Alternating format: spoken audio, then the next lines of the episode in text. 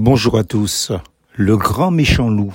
Mais le Seigneur lui dit, vous les pharisiens, vous purifiez le dehors de la coupe et du plat, et à l'intérieur, vous êtes plein de rapacité et de méchanceté. Luc chapitre 11, verset 39. La définition que donne le Larousse du mot méchanceté Premièrement, caractère de quelqu'un de méchant, volonté de nuire, de faire du mal, en fait agir par pure méchanceté.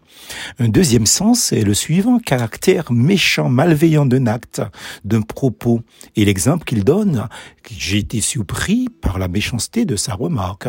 Enfin, il parle de paroles et d'actions méchantes, c'est-à-dire faire des méchancetés ou dire des méchancetés. J'ajoute, à lire ces explications, on est en droit de se poser des questions, beaucoup de questions même, sur les gens de notre temps, face à leur caractère et leurs actions, en entendant leurs paroles et en lisant leurs écrits. Le mal a vraiment envahi le monde et gare à ceux qui ne sont pas vigilants.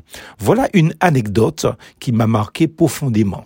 Un vieux chef, Shiroki, a enseigné ceci sur sa vie à son petit-fils. Il y a un grand combat, dit-il, qui se passe à l'intérieur de nous tous.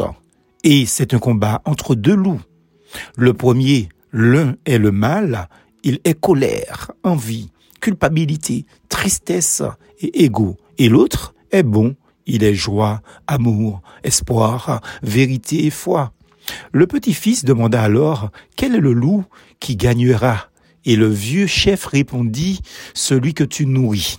L'apôtre Paul écrit au lecteur de l'épître aux Romains, leur bouche est pleine de malédiction et d'amertume. Romains chapitre 3, verset 14.